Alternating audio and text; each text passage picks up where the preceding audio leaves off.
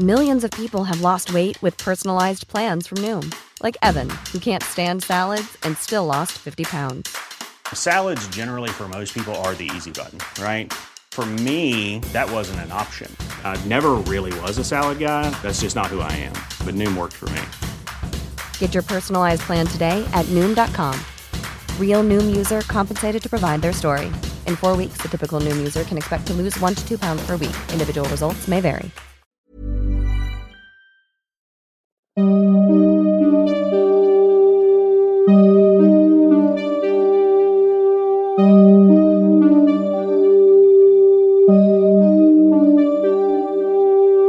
los siguientes minutos escucharás historias que podrían quitarte el sueño. Cosas que pasan con mayor frecuencia de lo que podrías imaginar. Anécdotas vividas por personas reales, como tú, como yo. ¿Estás listo para escucharlas?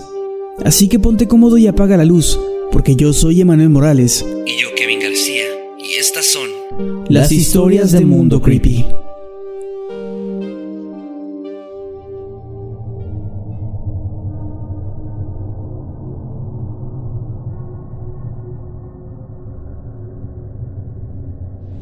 Mi papá murió cuando yo tenía 7 años de edad.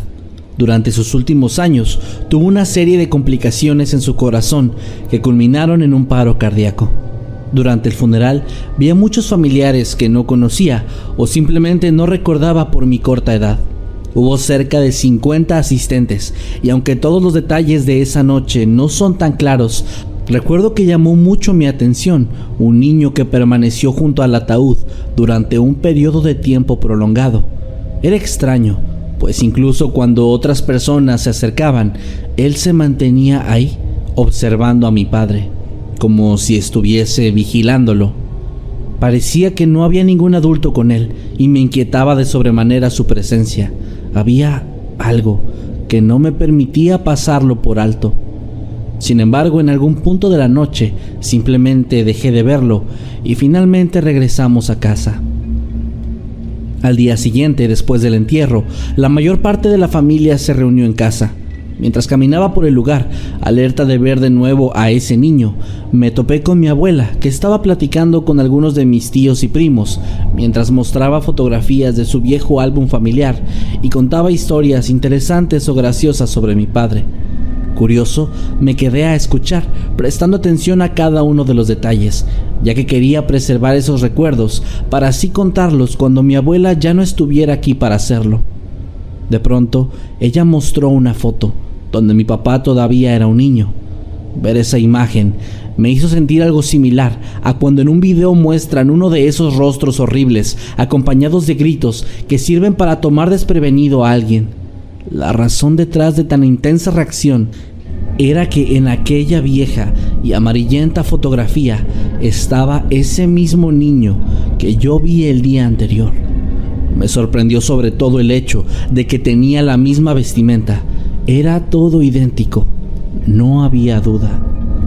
Aún así pensé que el pequeño en la imagen podía tratarse simplemente del padre del niño que vi, pero mi abuela, casi como si pudiera leer mi mente y adivinar lo que estaba a punto de cuestionarle, comenzó a hablar del niño. Es mi hermano menor, dijo, y ya que era tan solo tres años mayor que tu padre, ambos se llevaban muy bien. Es una lástima que la misma tarde en la que se tomó esta fotografía hubo un accidente en el que lo arrollaron. Tu padre se salvó de milagro, me dijo mientras me observaba de cierta forma cálida para después continuar hablando. Bueno, al menos ahora podrán reunirse en el cielo y jugar ahí una vez más. La historia era hermosa, sin duda, pero yo no sentí el mismo golpe de ternura que abrazó a todos los que estaban conmigo en la habitación. De hecho, me sentí sumamente aterrado, pues un detalle que no mencioné antes es que durante todo el tiempo que ese niño estuvo frente al ataúd de mi padre, su mirada hacia él parecía ser de molestia. Yo creo que esa noche él no estaba ahí para acompañar a mi papá, y me llena de angustia pensar que es lo que realmente estaba buscando.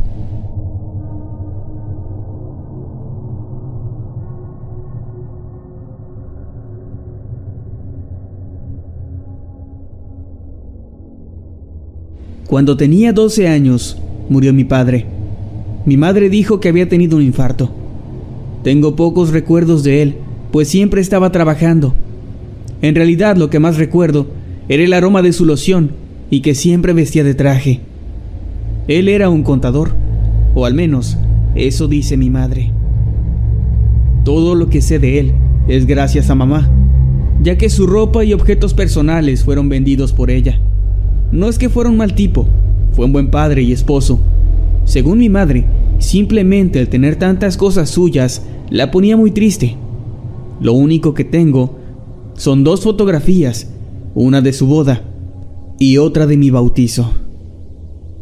En fin, a lo que voy con esto fue al extraño funeral que tuvo, pues además de mi abuela, mi madre y yo, el lugar estaba repleto de gente entrando y saliendo, gente que yo nunca había visto en mi vida, pero todos parecían haber conocido muy bien a mi padre.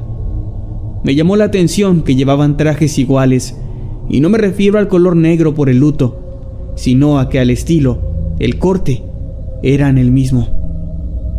Sus vehículos también eran todos iguales, del mismo modelo y color, autos negros como de los años 50, aunque estaban muy bien cuidados, era algo poco usual. Mamá dijo que eran compañeros y amigos de mi padre, gente de su trabajo. Sin embargo, como dije, jamás los había visto. Mi padre era un tipo solitario y nunca llevó ni a un solo amigo a la casa. Esa gente se comportaba además de manera muy extraña. Murmuraban entre ellos y eran sumamente inexpresivos. El funeral de mi padre estaba lleno de gente y sin embargo se sentía sumamente frío y solitario. Después de todos estos años, mi madre sigue evitando hablar de él y siempre desvía la conversación cuando empiezo a hacer preguntas, como el nombre de la empresa para la que trabajaba. Todo eso solo me hace comprobar cada día con más certeza que mi padre definitivamente no era contador.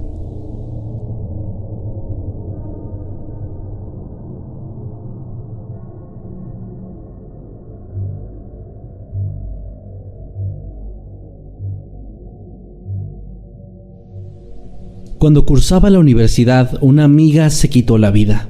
Nadie lo vio venir, al menos no dentro de nuestro grupo, pues ella parecía alguien alegre, llena de vida. Pero los problemas que cargó en su espalda desde la niñez terminaron por abrumarla y la llevaron por un camino del que nadie la pudo salvar. Desde el momento en el que me enteré, gracias a la llamada de su hermano, sentí un hueco dentro de mi pecho y tuve una extraña sensación que perduró por el resto del día, como si estuviera desconectado de la realidad. Era como si estuviera en un sueño, como si nada de eso realmente estuviera pasando. Simplemente creo que no podía asimilar las noticias. Ya que el funeral fue durante esa misma noche y yo me sentía igual, le pedí a mi hermano que me llevara hacia la funeraria. Me bajé y comencé a buscar a mis compañeros, pero no encontré a nadie. Sigo sin saber el razonamiento detrás de lo que hice después, pues simplemente creí que sería buena idea entrar a cada una de las salas en el sitio hasta encontrar la correcta.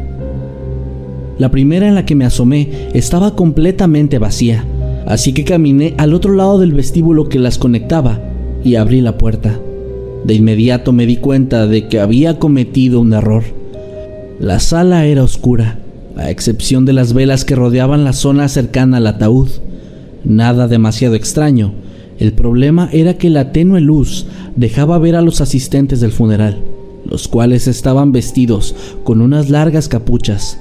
Todos ellos, o al menos los que logré ver, estaban de pie junto a esas velas. Mi presencia no pareció importarle a nadie, ya que se quedaron en la misma posición. Nadie volteó ni dijo absolutamente nada. Yo, en silencio, simplemente salí de ahí tan rápido como pude. Ya un poco más consciente de mi alrededor, busqué algún letrero con el nombre de mi amiga, lo cual claramente debía haber hecho desde un inicio.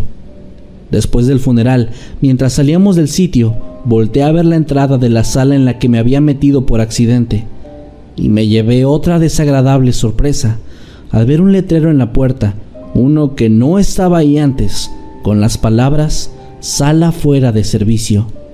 No supe qué era lo que había ocurrido en ese lugar, pero sinceramente, creo que estoy mejor sin saberlo.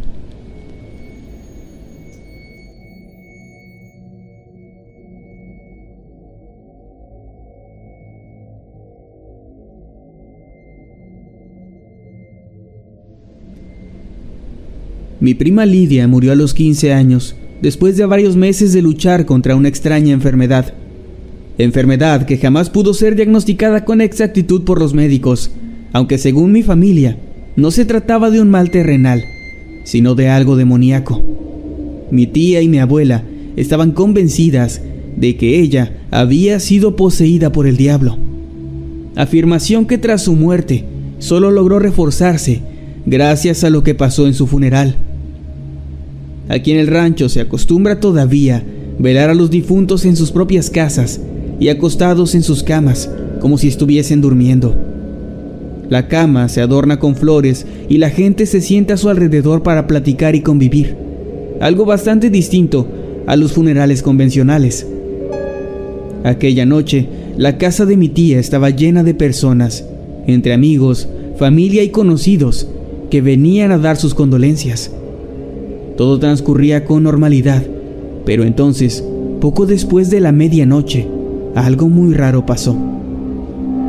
Mi prima estaba ahí, en medio de la cama, con un vestido blanco y las manos sobre su pecho, descansando pacíficamente, pero de un momento a otro, su rostro se deformó en una especie de mueca grotesca y su cuerpo se movió, primero levemente, atrayendo las miradas sorprendidas de los presentes para después comenzar a convulsionarse violentamente. La gente salió corriendo y gritando de la habitación. Mi madre me sacó de ahí tapándome los ojos. Yo tenía entonces solo nueve años, pero lo recuerdo perfectamente. Mamá había cerrado la puerta, pero aún así podía escuchar los rezos de mi tía y de mi abuela, quienes se habían quedado ahí dentro. Después de unos pocos segundos, todo se calmó uno de mis tíos abrió de nuevo la puerta de la habitación y mi tía, con ayuda de mi abuela, estaban volviendo a colocar el cuerpo de mi prima sobre la cama, pues éste se había caído al suelo. El resto de la noche, quienes fueron tan valientes para quedarse, permanecieron alertas, temiendo que aquello volviera a ocurrir. Actualmente estoy consciente de que los cadáveres pueden hacer movimientos en algunas ocasiones y bajo ciertas circunstancias, pero jamás he escuchado de algo tan fuerte como aquello. Algunos miembros de mi familia aseguran que además de los movimientos violentos que hizo su cuerpo, también se escuchó un grito y se vio una especie de humo azul salir de su boca, que sus ojos se abrieron y, bueno, cosas que en realidad yo no vi, así que no podría asegurar nada. Sin duda, es el funeral más aterrador al que alguna vez he ido.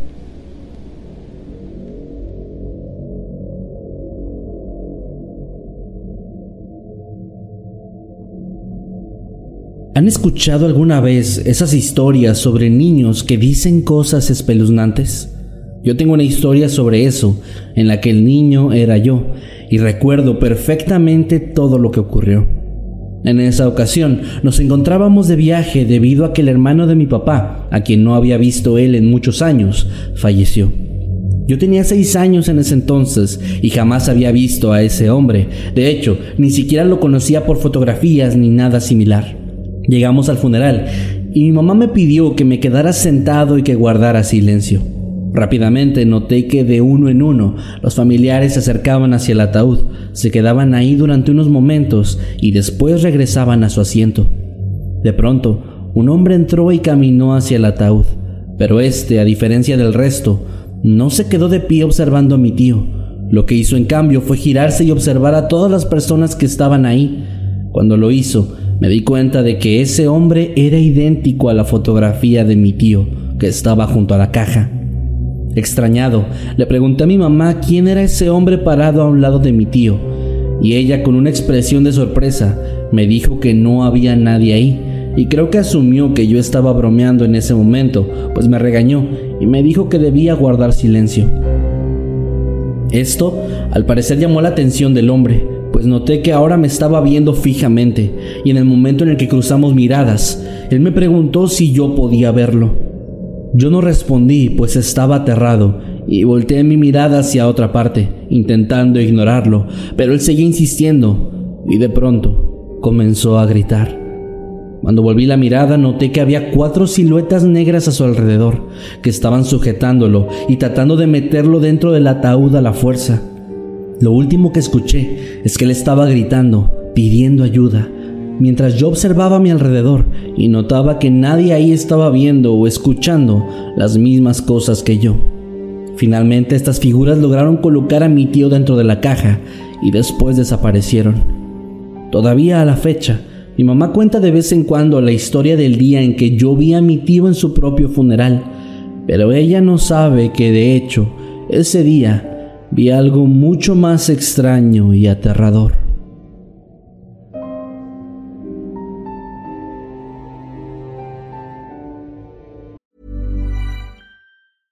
Hey, I'm Ryan Reynolds. At Mint Mobile, we like to do the opposite of what Big Wireless does. They charge you a lot we charge you a little. So naturally, when they announced they'd be raising their prices due to inflation, we decided to deflate our prices due to not hating you. That's right. We're cutting the price of Mint Unlimited from $30 a month to just $15 a month. Give it a try at mintmobile.com slash switch. $45 upfront for three months plus taxes and fees. Promote for new customers for limited time. Unlimited more than 40 gigabytes per month. Slows. Full terms at mintmobile.com.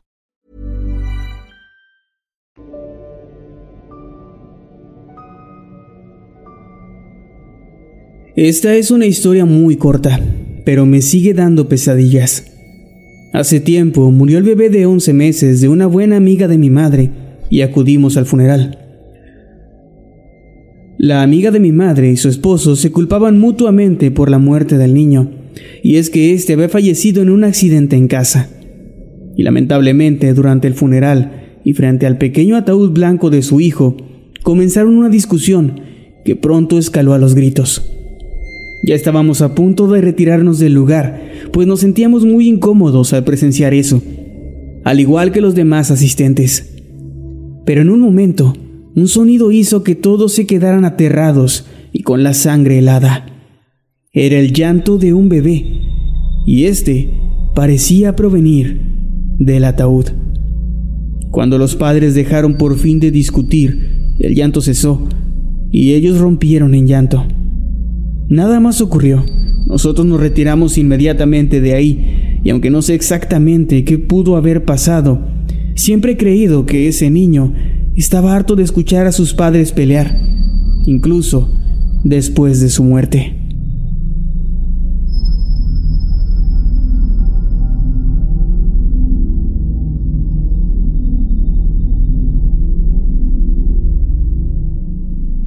Esta historia me la contó mi mamá y ocurrió en el funeral de su abuela. Toda la familia estaba reunida en la funeraria velando a la señora.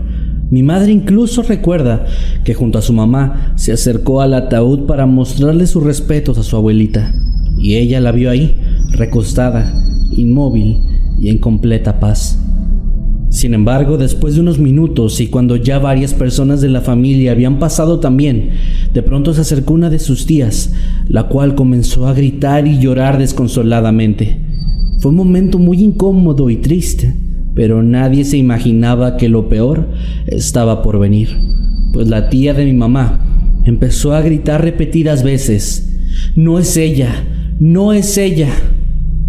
Algunos familiares entonces se acercaron rápidamente para intentar calmarla, pero cuando lo hicieron, se percataron de que ella estaba diciendo la verdad, pues dentro del ataúd se encontraba ahora un hombre.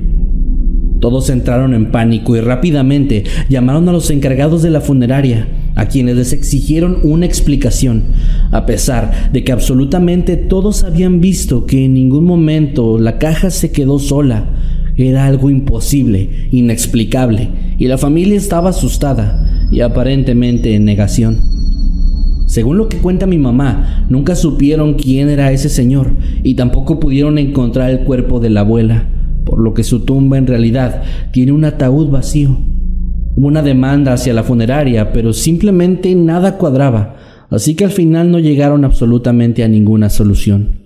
Sea lo que sea que haya pasado con mi bisabuela, es algo que todavía no tiene respuesta.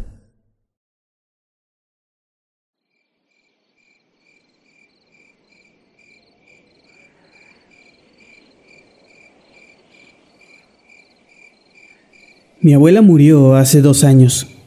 Fue una mujer que vivió por casi 100 años, pero aún así, la familia nunca estuvo lista para su partida. Supongo que siempre es así. Durante su funeral, fui testigo de algo que hasta el día de hoy me quita el sueño durante las noches. Mi abuela, una mujer de campo, con tradiciones muy arraigadas, pidió que la velaran en su casa, más específicamente en su habitación, como era costumbre. Así lo hicimos, y como somos una familia muy pequeña, durante esa noche solo nos quedamos despiertos mi madre, mi tía y yo. Fue algo bastante triste, pues se sentía una gran soledad. En algún momento de la noche, mi madre y mi tía fueron a la cocina para preparar un poco más de café, para mitigar un poco el frío de la noche. Al quedarme solo en aquella habitación llena de veladoras, solo con el cuerpo de mi abuela, me sentí muy incómodo así que decidí ir a la cocina junto a mi madre y mi tía. Al llegar con ellas, en la casa corrió un aire helado que apagó todas las velas de la habitación de la abuela. Rápidamente fuimos a encenderlas, pues se tiene la creencia de que los fallecidos no pueden quedarse a oscuras. Pero al momento de hacerlo nos dimos cuenta de algo, y es que el cuerpo de mi abuela no estaba más en su cama. Sentimos un miedo indescriptible Comenzamos a llorar y a buscarla por todos lados. El impacto fue mucho peor cuando la encontramos. Estaba sentada en el sofá de la sala, con los ojos abiertos. Nos quedamos sin palabras. Era imposible. No había nadie más con nosotros en esa ocasión. Nadie podría haberla movido y puesto tan rápidamente en esa posición en la oscuridad. Entre los tres la cargamos de vuelta a su cama y cargar el cuerpo sin vida de mi abuela es sin duda una de las experiencias más traumáticas de toda mi vida. Mi madre y mi tía piensan que mi abuela se sintió abandonada y por eso trató de estar con nosotros, pues ellas tienen la creencia de que a los difuntos no se les debe dejar solos durante su velorio.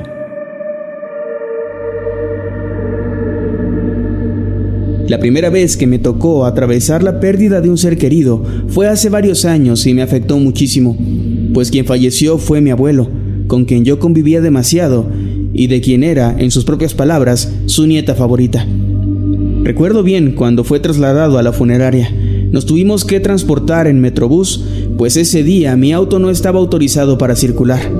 Por alguna razón, la unidad en la que nos transportábamos iba bastante vacía, por lo que los pocos pasajeros estábamos ubicados en lugares algo alejados los unos de los otros, y detrás de mí no había nadie.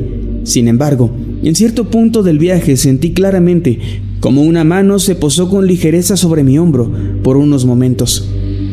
Esto me resultó algo extraño, pero traté de ignorarlo, pues podía haber sido culpa del estrés o de la mezcla de emociones por las que estaba pasando en ese momento. Al cabo de un rato llegamos a la funeraria y al paso de las horas cayó la noche, por lo que mis familiares y yo nos pusimos de acuerdo para pasar la noche en el lugar. La mayoría se quedaría en la sala de velación, con excepción de mi padre y de mí, que nos fuimos a dormir a un cuarto que estaba al lado de esta. Yo no suelo ser de las personas que se despiertan durante la noche, pero en esa ocasión, aproximadamente a las 2.30 de la madrugada, comencé a sentir muchas ganas de ir al baño por lo que no tuve más opción que levantarme y dirigirme al sanitario, el cual estaba al interior del cuarto donde estábamos durmiendo. Entré y apenas acababa de cerrar la puerta cuando escuché del otro lado a alguien hablándome por mi nombre. Asumí que era mi papá y como sabía que no tardaría respondí. Pero cuando estaba lavándome las manos volví a escuchar la misma voz llamándome. Solo que esta vez puse un poco más de atención y noté que, si bien se parecía a la voz de mi padre, se escuchaba un poco más grave y profunda. Eso sí me llegó a provocar cierto temor, así que cuando salí, lo primero que hice fue buscar a quien me había hablado. Sin embargo, no logré encontrar a nadie en el cuarto, más que a mi papá, quien estaba profundamente dormido en la cama en ese momento. Salí a la sala entonces donde estaba el resto de mi familia para preguntar si alguien necesitaba ir al baño, pero la escena era la misma que en el cuarto. Todos estaban profundamente dormidos y no había una sola señal de que alguien hubiera ido a donde yo estaba. No sé exactamente qué sucedió, pero algo en mi interior me dice que mi abuelo trató de despedirse de mí, su nieta favorita.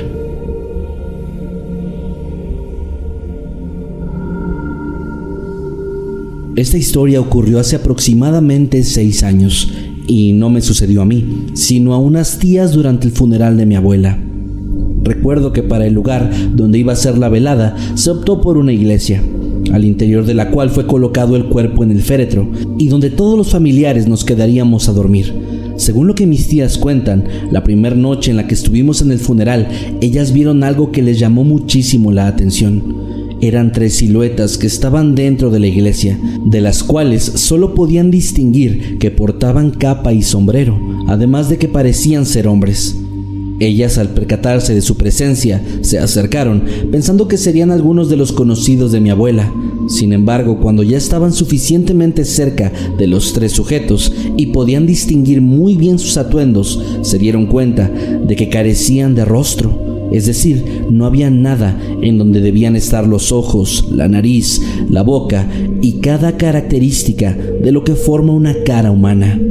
Esta imagen las aterró por completo, pero antes de que pudieran hacer algo, el lamento de una mujer hizo que voltearan sus miradas hacia el ataúd. Ahí, justo al lado del cuerpo de mi abuela, estaba una señora vestida de blanco, con el cabello negro y sumamente largo, además de manchas rojas en toda su ropa. El miedo esta vez fue todavía peor y salieron corriendo para buscar a mi madre, que fue a revisar junto con ellas sin poder encontrar nada raro en el lugar. Lo peor de todo es que desde ese día y hasta la fecha, esos tres hombres y la mujer de blanco siguen apareciendo en las vidas de mis tías, atormentándolas una y otra vez sin que ellas puedan hacer nada al respecto.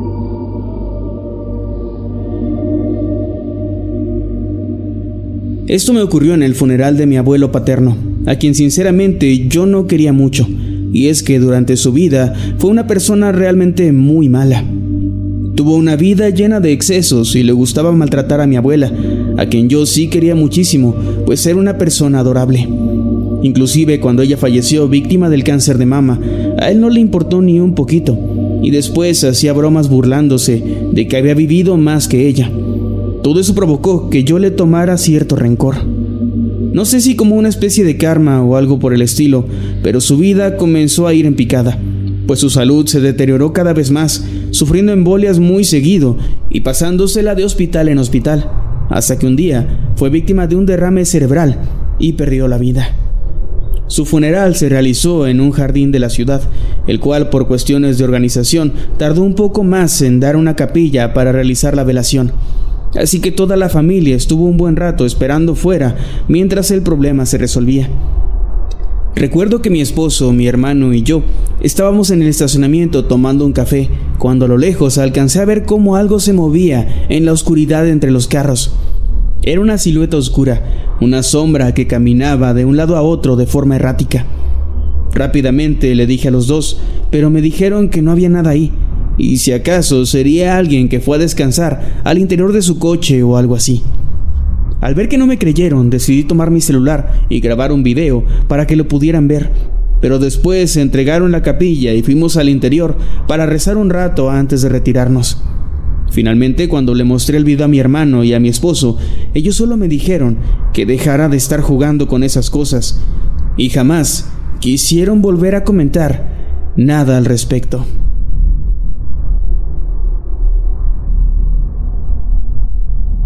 Hace un tiempo, durante el funeral de un familiar muy cercano, me ocurrió algo bastante extraño y un tanto aterrador.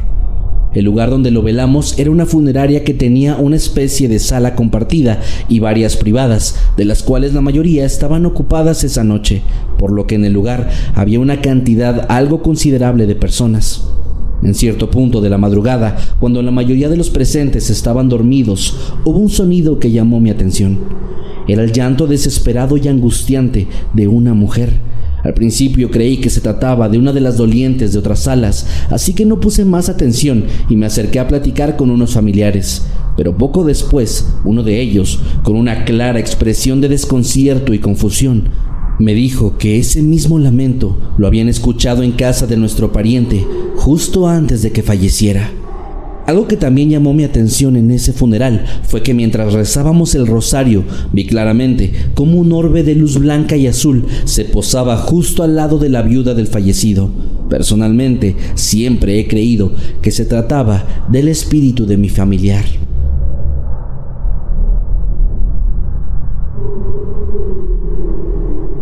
Mi abuela, actualmente de 80 años, me cuenta una anécdota bastante peculiar, la cual, aunque no tiene nada paranormal, sí es bastante aterradora, más que nada por el contexto detrás de ella.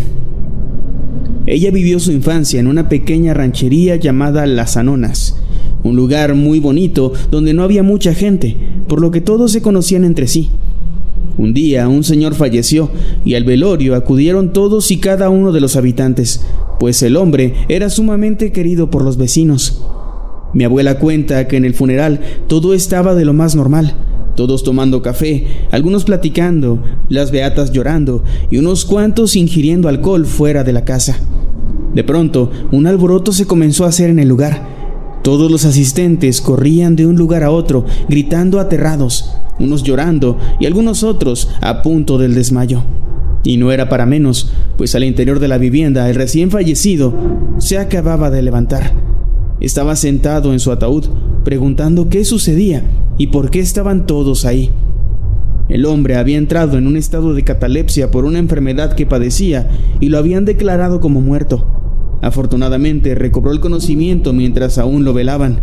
Y sí, podría sonar un tanto extraña y hasta graciosa la anécdota, pero si pensamos en la imagen que vieron todos, del supuesto muerto incorporándose, todo cambia de sentido Además, en caso de que el hombre no hubiera reaccionado a tiempo y nadie hubiera descubierto lo que en realidad pasaba, la muerte a la que se habría enfrentado, sin duda, habría sido muy aterradora.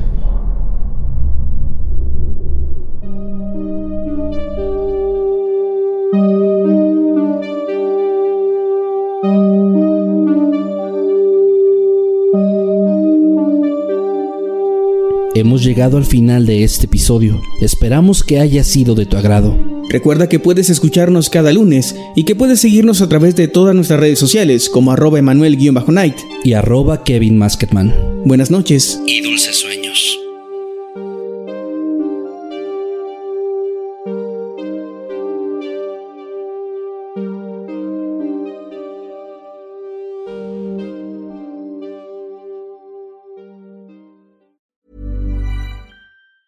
If you thought the only way to get a more defined jawline with natural looking results was through surgery, think again. Juvederm Volux XC is a non surgical injectable gel filler that improves moderate to severe loss of jawline definition and can help you achieve natural looking results with little downtime. Even better, this improved definition lasts up to one year with optimal treatment. No maintenance required. Improve jawline definition for a smooth, sculpted look with Juvederm Volux XC. For important safety information and to find a licensed specialist, visit juvederm.com. That's J U V E D E R M.com. Not for people with severe allergic reactions, allergies to lidocaine, or the proteins used in Juvederm. Common side effects include injection site redness, swelling, pain, tenderness, firmness, lumps, bumps, bruising, discoloration, or itching. There's a risk of unintentional injection into a blood vessel, which can cause vision abnormalities, blindness, stroke, temporary scabs, or scarring. Talk to a licensed specialist to find out if it's right for you.